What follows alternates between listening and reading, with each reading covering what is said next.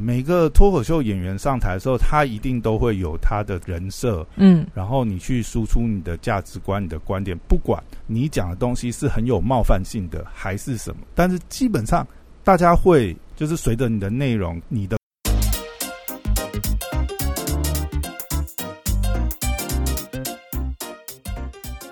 欢迎回到时间管家之我是你大葱 p o 在我身旁是解救任性啊。Hello，大家好，我是肖凯丽。哎，又回来。哦，上次这个聊到一半，嗯，继续《葵花宝典》葵花宝典葵花宝典。也不是葵花宝典啊，就是上次聊到之前在呃看一本嘛，就是这个李诞的脱口秀工作手册。前，情提要。嗯，对，觉得是蛮有启发的。因为就像他这本书开宗明义讲的、啊，就是他其实是一本算是呃脱口秀这个产业的工作手册，等于嗯是、呃李诞嘛，现在他们是这个中国规模最大的这个脱口秀喜剧公司，对，上海的这个效果文化股份嗯。有限公司。那他们成立到现在的经营也好啊，或者是说在这些嗯创意工作上面，要怎么能够有效率，然后规律的产生这些呃工作嗯。内容，他等于是把它化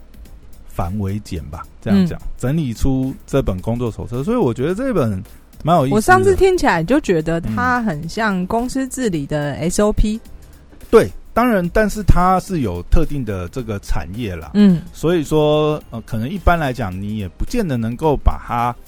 这个拿到一般公司去应用。但是嗯我觉得里面有很多概念上，比如说做广告创意行销，因为李诞之前也曾经待过奥美嘛，嗯他其实也有把当初他在澳美一些这个呃行销创意发想的这个流程，把它带到这个脱口秀这个领域来。嗯所以我觉得有些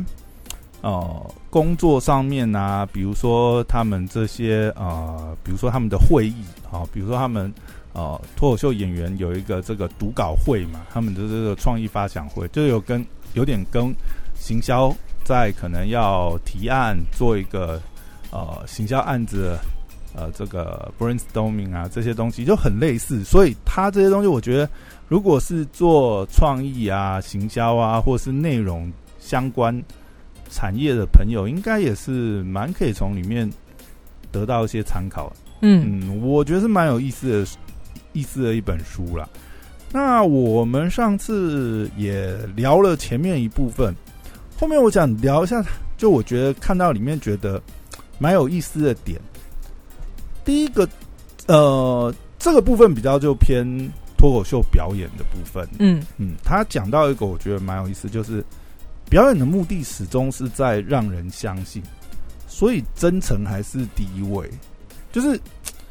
他讲他讲，我觉得就是像脱口秀演出来讲，嗯因为很多来讲脱口秀的表演还是属于比较个人经验的分享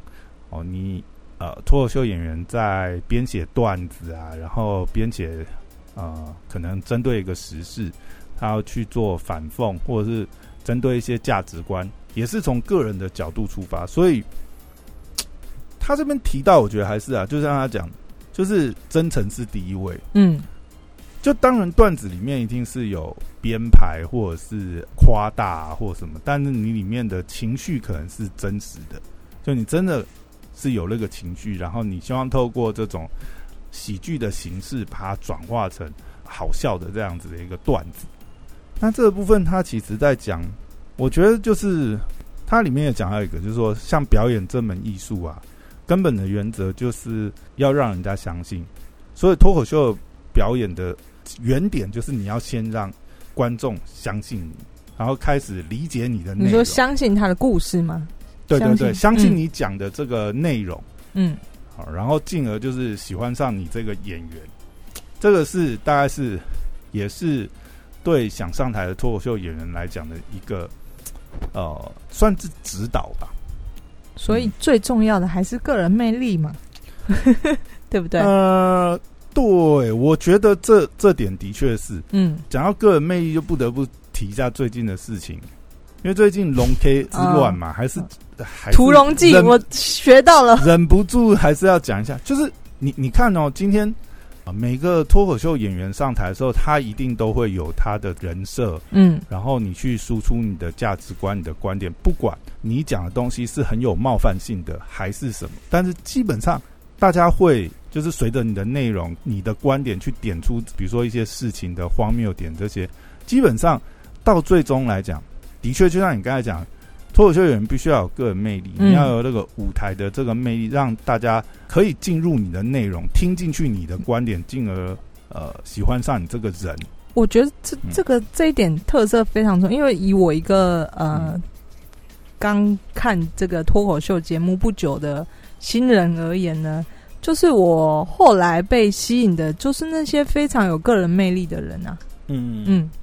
其实这个能够上，比如说像能够上脱口秀大会的这些脱口秀演员，都已经是他们都已经算是呃，在这个领域里面都已经打滚很多年，他就是要有一个特点，非常讨喜。对他们也嗯。都已经树立很明确的人设，嗯。所以我就，所以我其实我真的觉得啊、当你这个人设崩坏的时候，嗯因为脱口秀演员其实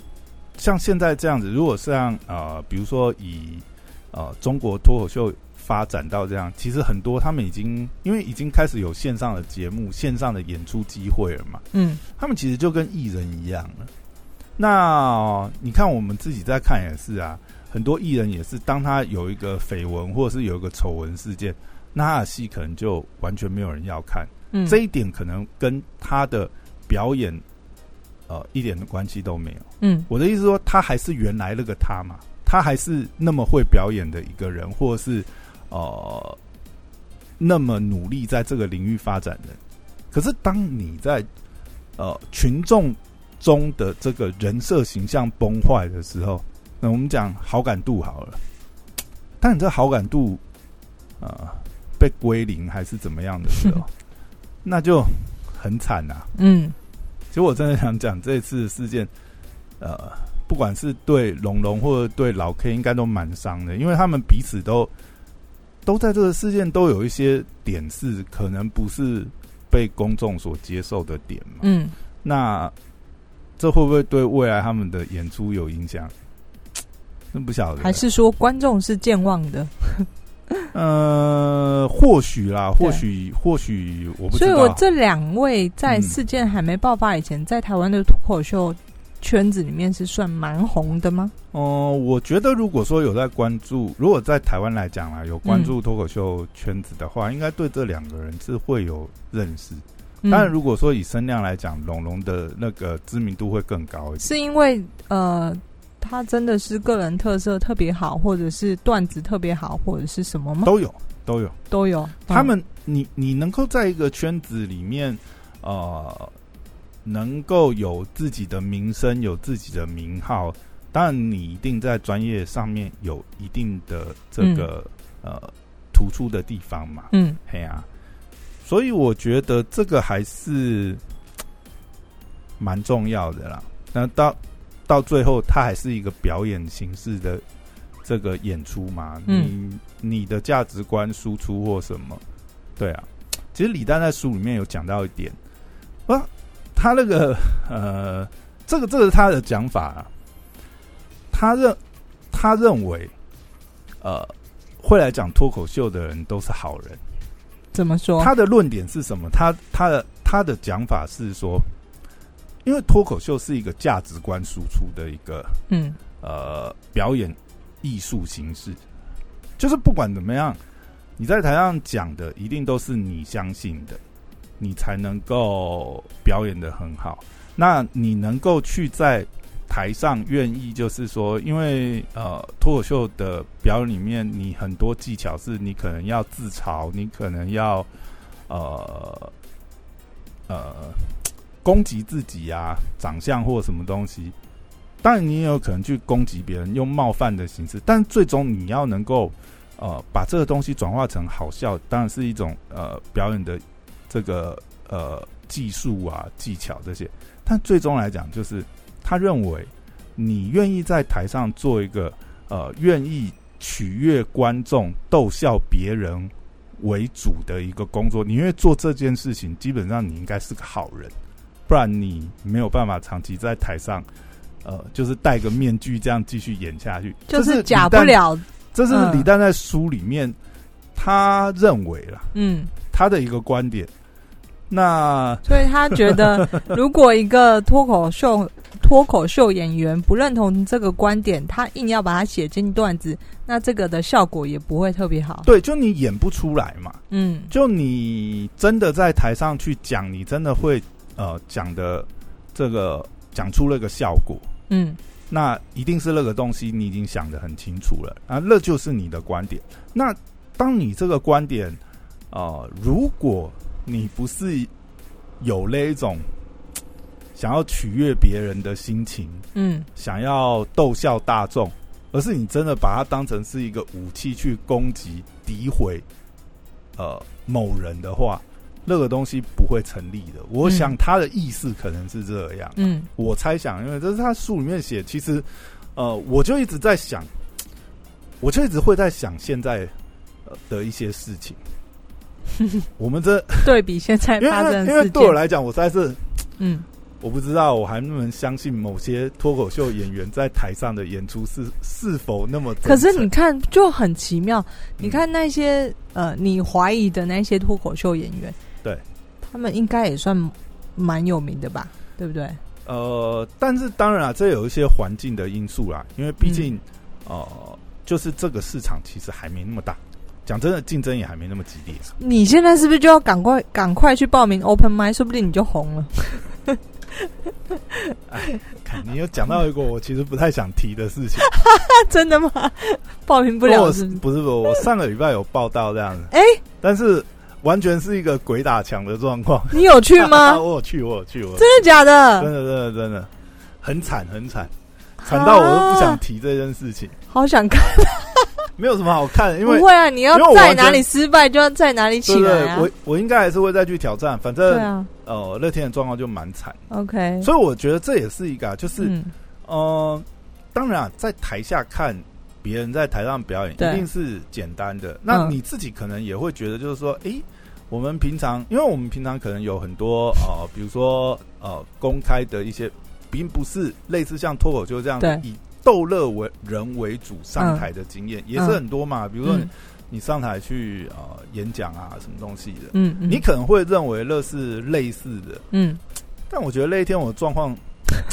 当然那那天有一些其他的因素了，都不赘述，反正是好，我私底下问你，蛮蛮惨的一个经验，那那也是不会啊，这个惨的经验多么值得被记录啊！好，继续，先不要打断你介绍这本书，好。然后呢，嗯，这里就讲到价值观这个，嗯，那李诞有讲一个，我觉得也是，他讲说，像脱口秀一定是在讲价值观，讲这个故事，不管是呃，你讲，其实光你选的题材，比如说你讲生活的什么事情，这也是一种观点，嗯，因为你认为那个东西值得分享，所以他的认为就是脱口秀就是一种价值观的输出。你在台上讲你自己的生活，讲你的观察，然后讲你的看法，归根究底就是一种价值观。所以你在台上没办法去假装任何人，嗯，你就是讲你自己。脱口秀是一个很很自我、很个人主张的一种呃表演形式，嗯，所以我觉得这个可能也是脱口秀比较迷人的地方吧。就是呃，虽然当然目的是要呃。取悦观众，但是同时在这个过程当中，其实也是让脱口秀演员会有，就是你你知道，我觉得会上台讲脱口秀，会会想要去从事这一行的人，一定基本上都是你知道，都是很高维，就是那个表达欲望很强的。嗯，你那时候很想，其实我把你的想法去 输出给别人，不管你你不见得是要别人接受，你就是。你就是想要讲出来，是我就是这样想的。我想要跟大家讲一下我心里脑内的活动状况，我怎么去想这个事情。嗯嗯嗯，对，这个这其实某种程度，我觉得啊，会来录 podcast 也是也是有这种倾向，就是你你觉得想要讲自己想讲的，你就是想要唠叨一些事情，嗯嗯，发表你自己的观点。所以我觉得这个时代也是有。不过脱口秀演员还有再更上一层，就是我觉得脱口秀演员的。脑筋都转很快，就是其就是要某部分蛮聪明的，因为呃，虽然段子是写好了或者什么，但是呃，你的临场表现还是非常重要的。但这个我这个部分我倒听过很多的说法，虽然呢，我也、嗯我也认为是这样，就是我也认为就不是说？嗯我也认为就是说，呃，你要能够表演那么好，你其实基本上你你你的脑袋、你的思维，或者说你这些表演能力，你基本上应应该是一个机灵的人。对对对对对但，是其实也蛮多人讲一个观点，就是说，这个我倒不是那么确定啦。嗯也蛮多人讲是说，呃，其实很多脱口秀演员不见得是这个临场反应那么快。嗯比如说好了，当然这我觉得也可能有自谦的成分。比如说伯恩好了，嗯其实伯恩在好像在在蛮多访谈，我听他提过，他就自认他自己不是一个临场反应很快的人。我看他上陶晶莹的节目，我觉得他不是临，他不是这种对谈当中，他可以很快的就抛出一个一个梗、一个一个笑点的人。他他的意思嗯就是说，他自己觉得他都是设计过的，就是他都是要设计过、写好那个段子，嗯然后去表演演出。他不觉得他自己本人是嗯，那种临场反应不可能受人比较受欧美 talk show 的这种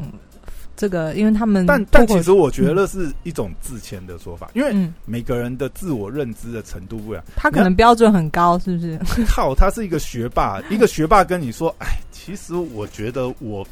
反应没有没有没快有，我没有那我没有那么聪明，我只是呃稍微有点认真干，我就觉得听着这个话就有点屁，你知道吗？可是台湾台就比方说他嗯之前就是伯恩夜夜夜秀或者什么之类的吗？呃还是哪？如果真的要讲那个，我觉得有其他的原因。我我讲我个人的观点，嗯嗯因为很多人比如说会讲说伯恩夜夜秀很尴尬，对啊，呃，会说伯恩很尴尬，但是我我的认为，我觉得是因为什么？呃，第一个当然政治因素，不是不是，这跟那没有关系。哦因为第一个是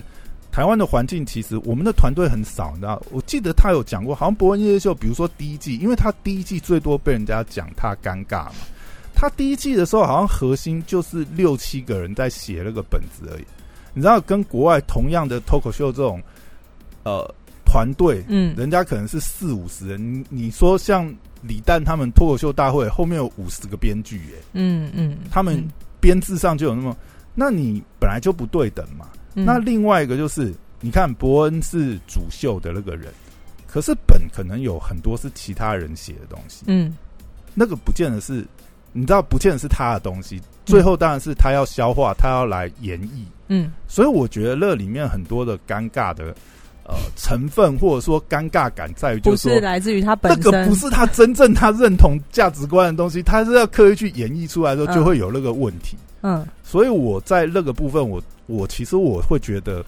所以你嗯套用在李诞这本书身上，你觉得可能的原因是这个？呃对，但我我以我我之前就觉得是这样，？OK，因为之前听他在讲的时候，然后再看那个表演，其实呃当时的确啊，很多人都说他尴尬嘛，因为我看了几集。我自己也会觉得他有的时候，其实你可以感觉到他是可能是他是有点心虚的，因为那个内容他自己可能心里也没有过关，嗯嗯嗯，他没有办法，节目就讲的虚虚的这样子，嗯。那那那那你自然会有那种那种成见，但是你知道后来那也变成是一个梗，就是只要是他主持就有点尴尴尬，就是那种尴尬感，就跟比如说呃，国内还有一个脱口秀演员，我不知道你知道，就是俊不俊是专门讲地狱梗，然后他也、嗯。他也跟伯恩，他跟伯恩有一个类似的地方，就是他们都算是长得帅的嗯喜剧演员，嗯然后呢，他就是因为常常忘词，忘到后面以后，忘词变成是他的一个标签、一个梗了，你嗯知道吗？嗯嗯就跟伯恩的尴尬一样。到后面他出现那个表情的时候，反而是一个笑点，你知道？就是大家就是看你尴尬就觉得很好笑，对对对，嗯或者是大家在看到诶俊又忘词，不管他到底是故意塞的哦，假装他忘词，还是他真的忘词，你知道，到那个时候，那个东西变成是他们自己在表演的一个风格，一个爆。个人特色，对对对，嗯这也是蛮有意思啊。就有的时候，其实我觉得，很多时候有些表演的风格、表演的形式啊，呃，或许发出呃最后产生笑点的那个，跟你一开始预想是没有关联。嗯，对。然后这里我觉得李代延续啊，讲价值观这个事情，那他就继续讲到，就是说，哦，我们呈现他这是对喜剧演员讲哦，这先要讲他这个呃对象都是对喜剧演员。他讲说，呃，我们呈现价值观的目的，其实是去找跟你想法一致的人，而不是去改变，嗯，改变别人。所以，呃，脱口秀演员跟观众的关系是找到彼此。我觉得这个蛮有意思的，就是呃，可能跟我们一般想象不太一样。就是说，我们一般想象可能就是说，哦，比如说以艺人来讲，就是。哦，我要尽量争取曝光、演出的机会，这样让更多人看到我。嗯，当然，可能也某种程度来讲，可能也算是同一个意思啦。你让你让更多人看到你，但是呃，你的目的并不是说哦，你要用你的价值观输出去改变别人，而是你找到呃跟你价值观相同，他呃觉得你讲的东西好笑，他他的那个观点跟你。的观点频率有对到，你能够找到一群这样子的受众，那呃慢慢累积这样受众，可能就是你就可以在这个脱口秀生涯这样子慢慢稳定的成长。当然也是自己的能力也要成长啊，就是说同步的嘛。你在累积你的受众，那另外就是因为你的呃，不管是你的价值观更成熟了，或者是你的价值观更大众化了。然后你把你的受众给扩展开来，嗯，那这个对他来讲，我觉得他在论述这个点比较像是 你要找到你自己的受众，就说对脱口秀演员来讲，嗯，在这一条路上，然后呢，呃，你在做的这个关系其实是呃，你是你这个价值观的代言人。你在输出这些喜剧的观点的时候，你就是因为我们会看到很多喜剧演员有很多风格，比如说有的人特别喜欢讲地狱梗，就像俊好了，他某种程度他就是这种地狱梗这种价值观的代言人。嗯，因为你看很呃，我觉得很多人，比如说他的口味啊，他对喜剧的这个认知，或许他就是呃听到这种地狱梗就觉得哦，怎么可以讲这么地狱梗的笑话？就是这种东西，他就可以讲，他就是没有办法好好欣赏这些。那那或许他就不是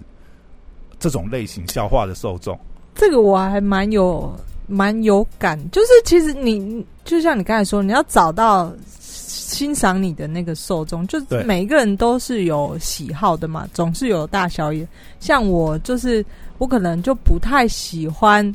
某些节目、某些 podcast。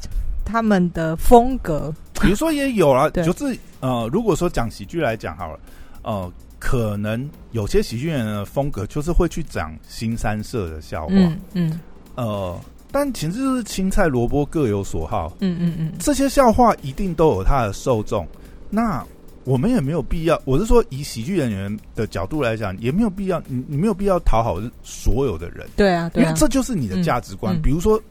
你就是特别喜欢讲地狱梗，你就是特别喜欢讲新三色，你本来就是这个人，你也这种个性、这种价值观，你也不要装你不是这样子的人。你你装你那？装温良恭俭让去讲一些，你明明很想要讲屎尿屁、讲新三色，然后你就硬要逼自己去讲一些温良恭恭俭让的段子，你也演不出来嘛。嗯嗯。所以这我觉得他也是给喜剧演员的一个忠告啦，就是说你要。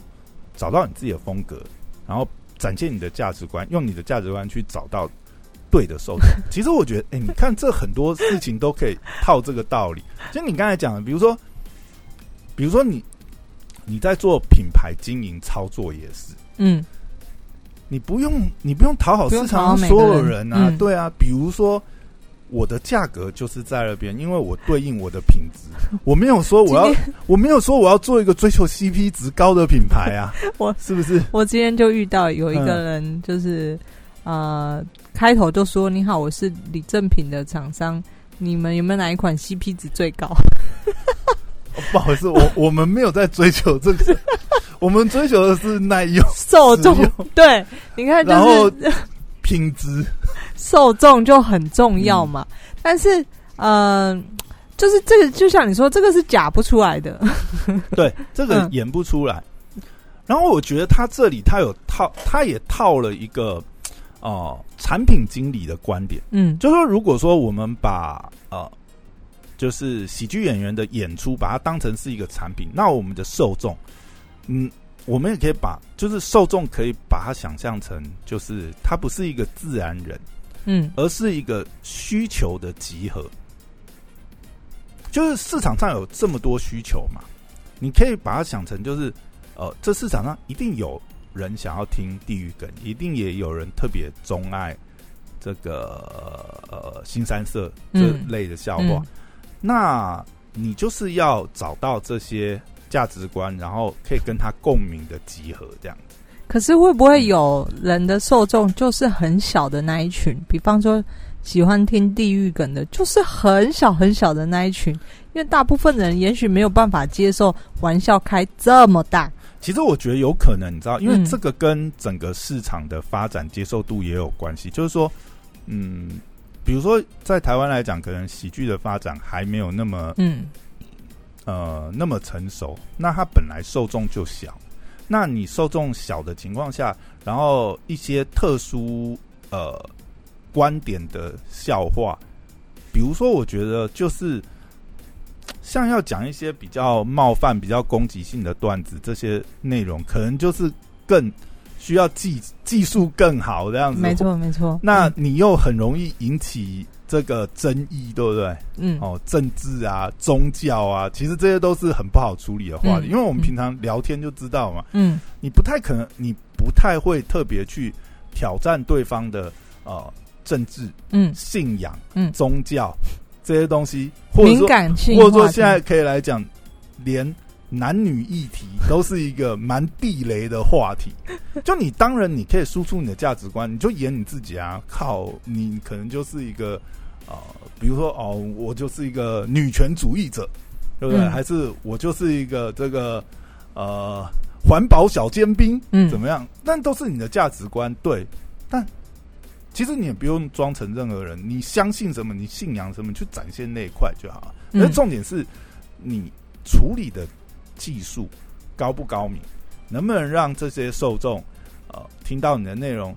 很有共鸣，其实嗯这是最重要。然后最最主要是，周归根究底，这个转化出来，它还是要好笑嘛。嗯你在讲脱口秀嘛，又不是演讲，啊，不然你去讲 TED 就好了，对不对？完全不一样吧？对啊，是啊。所以这个引导出一个，他他有讲一个，就是说，他说如果啦，你去，因为脱口秀演出嘛，会去 open m i 试段子，嗯所以他会讲呢，如果你上 open m i 的目的是，哦，你这一场一定要炸场，你这一场一定要爆，一定要让这个呃现场就是哇，这个为你这个欢声雷动。他反而讲说，如果你的目的是为了这样，那是那这种准备会是徒劳的，就是无助于你变成一个更好的脱口秀演员。他讲的，他给的建议反而是，你的目的应该是你透过这些 open m i 不断的打磨你的段子，让你变成一个呃更好、越来越强的脱口秀演员。嗯永远在准备的时候是要往这个方向准备，所以他他这里面其实他他有稍微解释一下、就是说，其实你要让现场炸场，有很多种方式，比如说你跟观众互动，你讲一些内部梗，哦，你去用这种方式去呃让现场很嗨，那种有点变成是主持的技巧了，你知道吗？但是你真的要变成一个好的脱口秀演员，你是组织好你的内容，然后把你的价值观输出，不管这个东西有中没中，不管反应怎么样，对